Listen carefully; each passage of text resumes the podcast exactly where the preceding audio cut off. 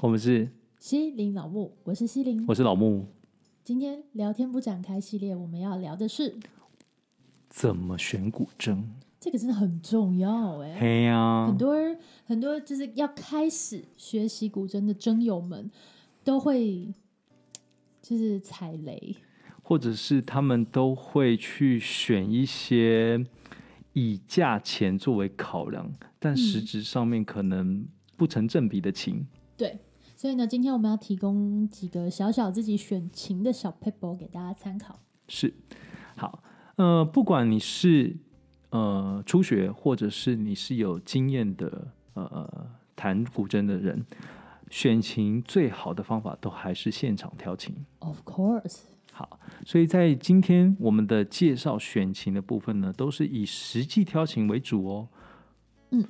如果你今天是网络上选琴的话，那也呃跟那个卖家约个时间去挑琴是最好的。对，就最稳定，除非我们后面会补充一个例外的状况。没错，对，好了，那我们就老木先开始，你都怎么挑琴？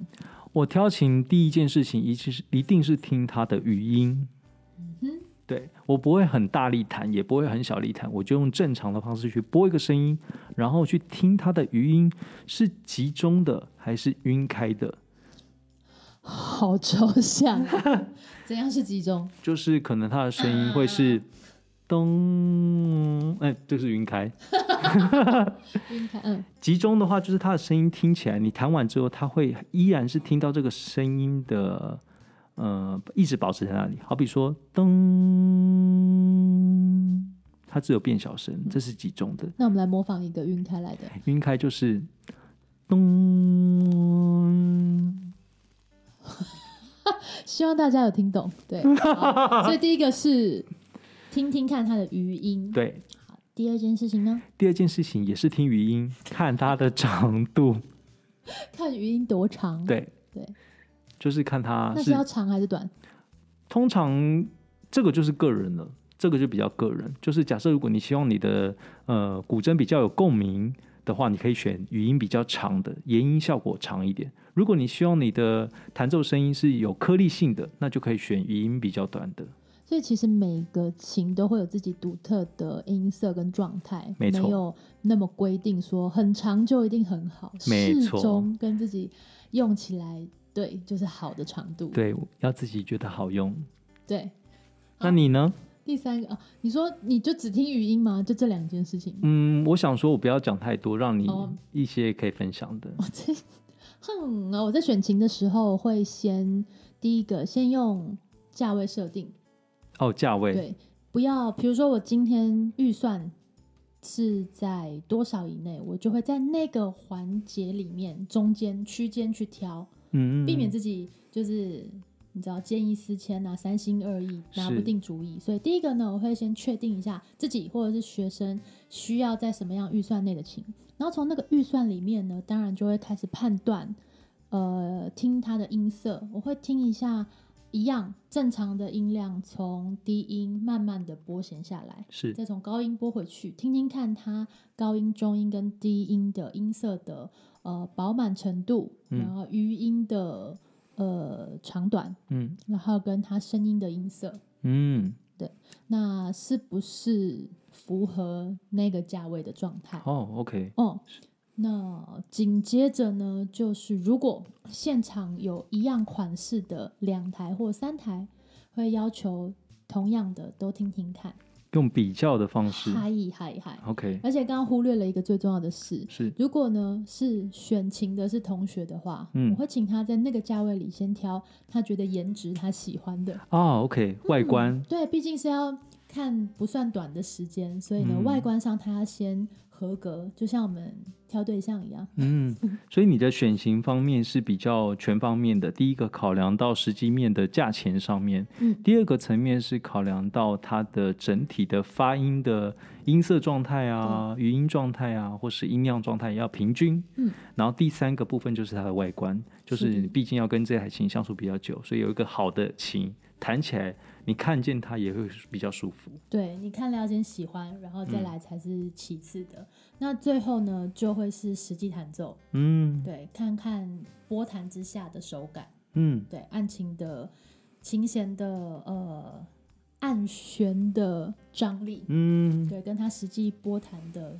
就是手的张力跟 OK 感受大嗯概会分成这几个，OK，比较规定、比较制式一定会走的流程。是嗯。那我刚刚除了分享了两个之外，我也会去呃，对于呃弹奏上面它的琴的验助会不会跑动这件事情，我会比较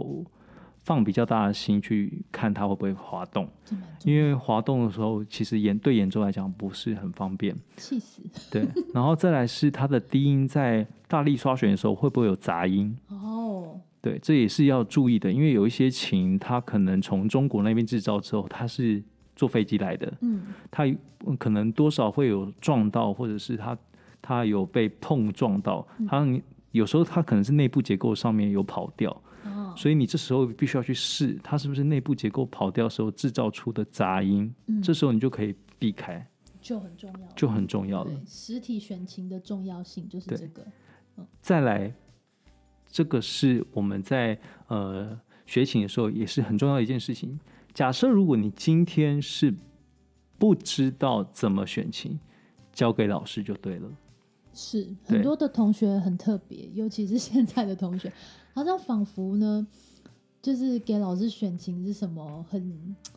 很，有些是怕麻烦，有些是好像怕老师会多赚一笔之类的。是对，但是其实呢，现在的所有的状态都很透明，是那同学可以免除这个疑虑。是通常我们的功能性就是提供我们的专业，然后呢，来避免同学挑选到呃与价钱不符合的产品。是对，当然我们都希望自己的学生，或者是都希望呢，喜爱古筝、正在习筝的筝友们，可以呢有呃自己喜欢爱用的乐器，这样子在学习的路途上呢会更顺畅。是对你要是选了一把你不那么喜欢的，就像你呢，你根本对这个人没感觉，你硬要跟他相处，最后你们还是会分手。没错，哦，天哪，好会比喻哦！对。然后再来是要提醒大家的是，我们今天买一个精品，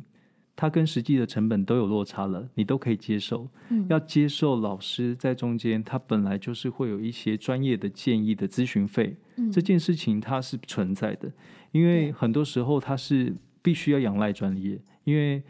你没有那几十年的功力，你也没有办法去分辨这个琴的好坏的，嗯所以相信自己的老师，然后比价，嗯、当然也是要比，对然后呃，听听老师的建议，这件事情会对于自己在日后挑琴上面会有很大的注意哦。嗯当然，如果是真的自己去选琴的话，是对。如果是自己没有办法实际到现场去，我们现在再来补充，就是如果说你是没有办法自己试琴，那第一个当然就像老木说的，你可以委托你的呃主修老师帮你去。挑选去代购，那你就是完全的信任他，你老师会帮你实际上挑好，是那呢，并且还有额外的售后，是可，是你的琴如果遇到什么样使用上的困难或什么的，你找得到一个这么样存在的对象来去帮你解惑。对嗯那当然呢，如果很多同学只是在网络上看到，觉得有那种真的很划算、很优惠价格的古筝，我们不会觉得说那些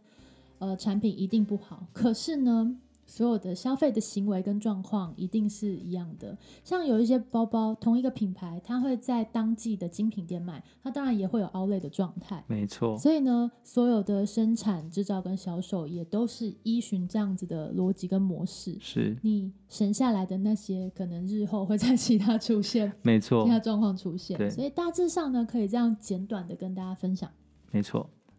那我们今天是不是就你今天好知性哦，吓死我了！本来就需要这样子？来，今天我们提供几个我们自己在调情上面的一些呃注意的事项，然后再来是最重要的，还是要去咨询专业的老师，然后给你一些建议。嗯那更重要的是，这么好的频道怎么可以不订阅起来呢？你要 ending 了是不是？可是我想到要补充的事情，来吧，就是呢，很多同学会听信就是乐器商或乐器行的，就是推荐，因为如果你是一只迷途的羔羊，你过去的话，你就会所以你这一趴是要得罪厂商喽。我只是说，同学可以好好做功课，但是也不要矫枉过正，因为很多同学都会问我说，嗯是不是某些品牌的一定会是比较好？所以嗯今希望听完这一集，大家有一个大概的轮廓，就是我们嗯通常都不会以哪一个品牌的古筝去推荐，我是们刚刚所有的内容就是在提倡同学要亲自去照刚刚的重点去选择。是而不要就是有各种的迷思，没错。只有这样而已啦，嗯 OK，哎、 是不是很知性？真的知识量爆棚吧？也还好，还不订阅起来，我补们是充也可以这么有知识。 是不是？好，我们是西林老木，下次见。